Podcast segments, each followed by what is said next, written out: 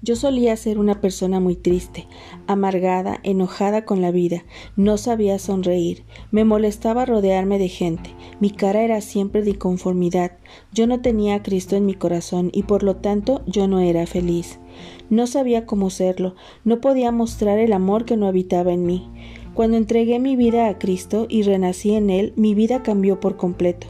Mi nueva vida me hizo amar, perdonar, sonreír y ver cada día como un regalo maravilloso. Hoy celebro mi día a día. No me siento sola aunque vivo sola. Ahora me parece tan fácil ser feliz.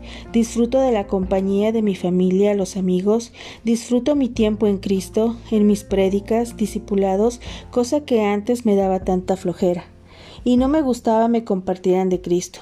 Hoy me asusta ver cómo la gente no quiere escuchar cuando se les habla de Dios. Y yo era así.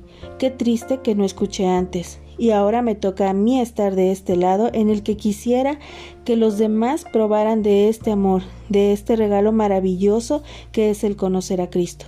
Sentirlo, vivirlo, expresarlo, amarlo, llamarlo y encontrar las respuestas en su palabra, en sus promesas, en su gran amor y misericordia. ¿No se te antoja probar este gran amor sanador del que te hablo? ¿Qué esperas? Dios te ama y te está llamando. Te comparto este versículo de la Biblia que es Mateo 28, 19. Por lo tanto, vayan y hagan discípulos en todas las naciones, bautícenlos en el nombre del Padre, del Hijo y del Espíritu Santo.